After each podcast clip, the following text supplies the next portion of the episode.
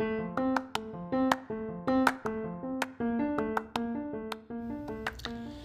nuestra cultura siempre se ha visto el bienestar de una persona por su peso.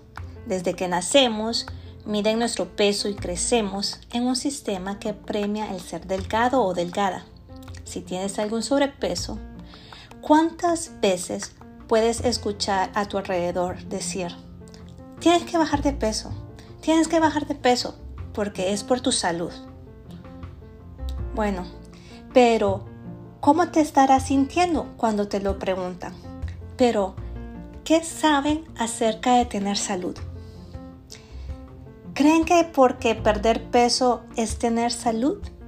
Bueno, según la definición de la OMS, salud es un estado de completo bienestar físico, mental y social, y no solo ausencia de afecciones o enfermedades.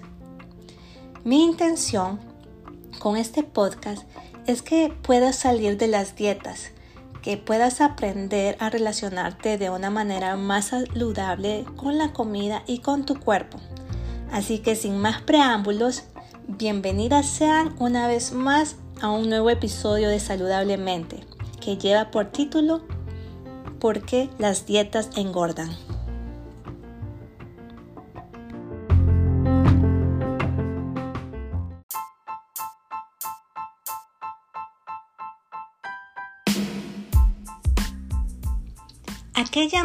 Que las dietas engordan? Bueno, me refiero a una dieta muy hipocalórica que prohíben ciertos grupos de alimentos. Si las pueden hacer tal y como son, no te lo voy a negar, vas a adelgazar en segundos y muy rápido, pero ¿a costa de qué? A costa de tu músculo y de agua. Estamos en junio, chicas, y si retrocedemos el tiempo, en enero estábamos haciendo dietas muy restrictivas, ya que en diciembre estábamos abusando de la comida, del alcohol, de la chuchería. ¿No es cierto? Bueno, y en enero empezamos con todo, con nuestros propósitos de salud, vamos a tener nuevos hábitos y está súper bien. Pero, ¿qué pasó en febrero? ¿O qué pasó en marzo? Ya vas viendo eh, cambios eh, tuviste una ingesta de todo y posiblemente estás notando que estás bajando algunas libras.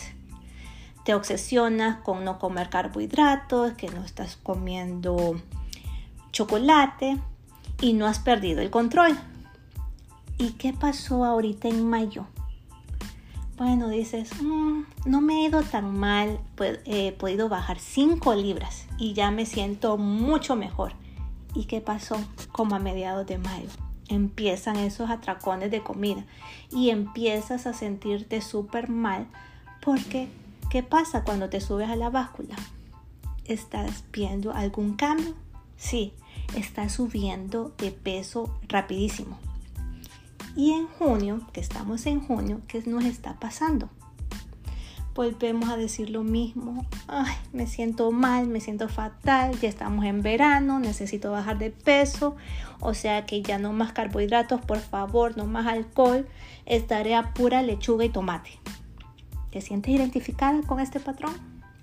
De estar siempre a dieta, como ese estilo de vida a largo plazo que nunca funciona. ¿Y qué va a pasar con este estilo de vida? Vas a ir aumentando de peso cada vez y estarás en un sub y baja, sub y baja. Porque estamos un yoyo, estamos engordando y estamos adelgazando al mismo tiempo. Así que me siento identificada porque pasa. Esto es muy común, este descenso del metabolismo por la pérdida de masa muscular y otra cosita que nos pasa, que algo que se nos ve afectada y es la hormona de la lectina, que es la encargada de inducirnos esa sensación de saciedad y es la que regula nuestro apetito. Cuando una persona pierde bastante peso, sus niveles de lectina también bajan. Y cuando recuperas ese peso perdido, también la lectina sube. Pero este aquí el problema, chicas, que no sube tanto como debería de ser y luego estás encontrándote como que estoy más hambrienta, tengo más hambre que antes, no sé qué es lo que me pasa ¿Y qué es lo que pasa? Que hay un desequilibrio en tus hormonas.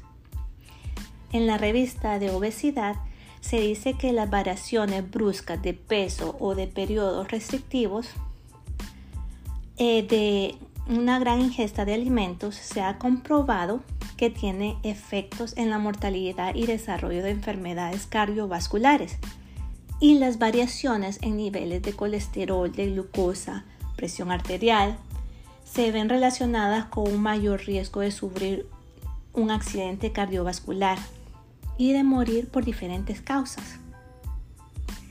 O sea que ya tenemos una idea de lo que esto significa, ¿cierto? Así que, ¿qué son dietas? Son las trampas de las prohibiciones.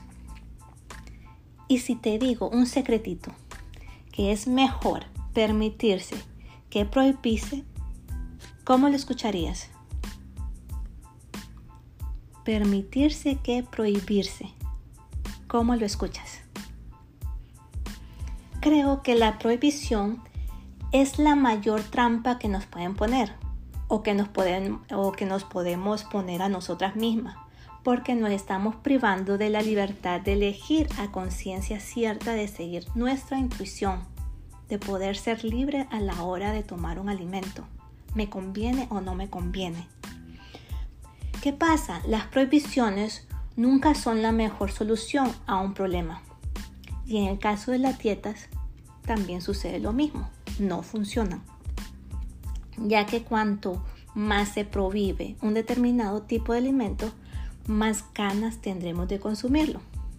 Y esto se le llama la deprivación hedónica. Y no es otra cosa que autorreprimir los deseos de comer algo que nos gusta, que sea de nuestro agrado, que sea algo delicioso a nuestro paladar. ¿Y qué pasa? Esto lo que se desemboca en un descontrol alimentario. Cuando la prohibición se suprime, así que por eso no es bueno prohibir si queremos adelgazar. ¿Y qué pasa cuando nos prohíben todo? Vamos a sumarle una tensión. Nuestra ansiedad se va a ir por los cielos porque nos está generando el no poder comer lo que queremos y vamos a tener más ganas de comer. Y que vendrán algunos ciertos desajustes alimenticios que van a empeorar nuestra situación. Así que, ¿qué es lo que vamos a empezar a hacer ahora? Vamos a darnos el permiso de permitir. Sí, yo Marina decido permitirme esos alimentos. Pero ¿qué pasa? Estoy adquiriendo una responsabilidad conmigo misma y por tanto estoy asumiendo un control interno. ¿Qué pasa cuando nosotros decidimos controlarlo? ¿Mm? Vamos a permitir, se supone que vamos a tener una serie de compromisos. ¿Y cuáles son esos compromisos? Número uno, controlar la cantidad de alimentos permitidos, sin abusar de ellos. Número dos, tener clara la diferencia entre hambre real y hambre emocional. Así que no vamos a estar utilizando la comida para calmar nuestras emociones, ¿cierto? Número 3. Vamos a aprender a sentir e identificar las sensaciones de saciedad. Número 4. Conocer y aprender diferentes opciones saludables. Así que, ¿por qué? ¿Qué es lo que pasa? Cuando somos capaces de adquirir estos compromisos, vamos a generar ciertos beneficios a largo plazo. ¿Y cómo, cuáles van a ser esos beneficios? Vamos a tener un control interno. Vamos a controlarlo, o sea que vamos a tener una mejor toma de decisiones. Así que esta es la importancia que tiene cada alimento. Así que, ¿qué va a pasar?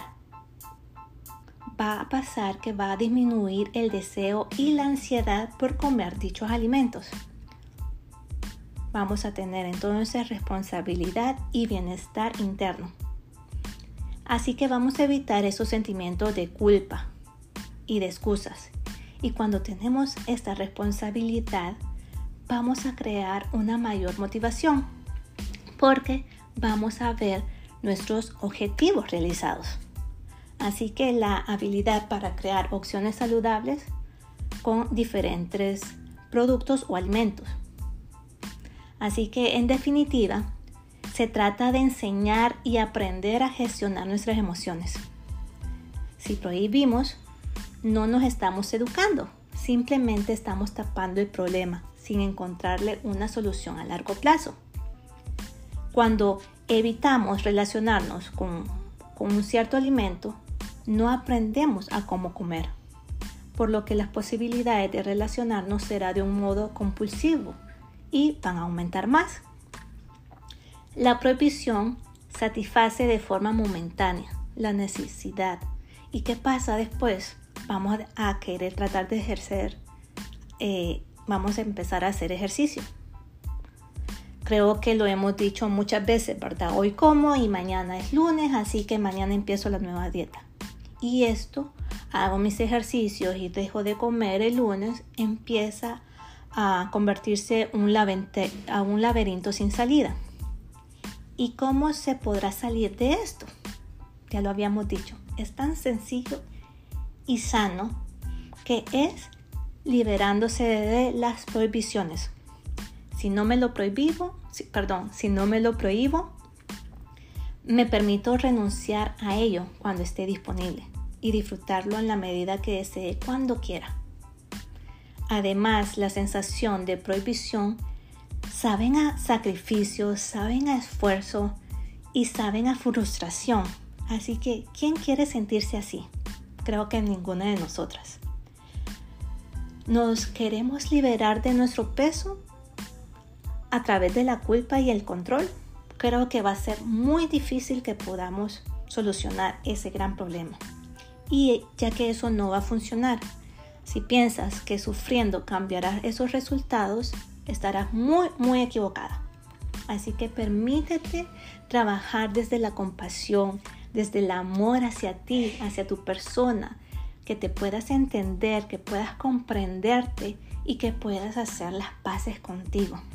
Ten paz, tranquila, estate confiada y confía en tu intuición. Puedes aceptarte y hacerte responsable de tus necesidades. Cuando tratamos de controlarnos, ¿qué va a pasar? Más desconectada vamos a estar y va a ser difícil avanzar. ¿Te puedo hacer una pregunta? ¿Te gusta ir a trabajar, cierto? ¿O no? Bueno, seamos sinceras. A veces no. Pero ¿por qué voy? Porque es una elección que tengo. Porque me está acercando a un bien mayor. Porque si yo trabajo, puedo comprarme las cosas que yo quiero y puedo satisfacer mis necesidades.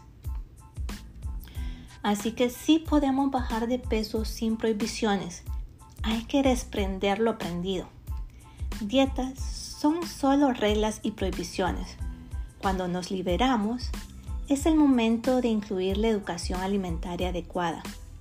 Y claro, siempre con la ayuda de una nutricionista, ¿verdad? Para poder fomentar el déficit calórico.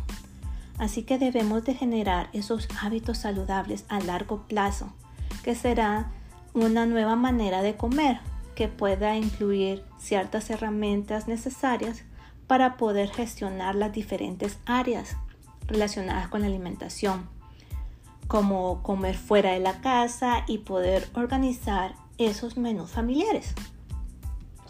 Recordemos que la promoción de salud no es tener un cuerpo como aquella o como la otra, sino de estar saludables, poder reconocer la diferencia entre hambre emocional y de una física, y así tener una buena relación con la comida, puedes aceptar tu cuerpo y llenarlo de mucho amor. Y recordar que tienes esas herramientas necesarias para gestionar el estrés y una buena calidad de sueño será indispensable para llevar una vida saludable con propósitos. Así que chicas, les abrazo a la distancia y mis mejores deseos para ti en esta semana.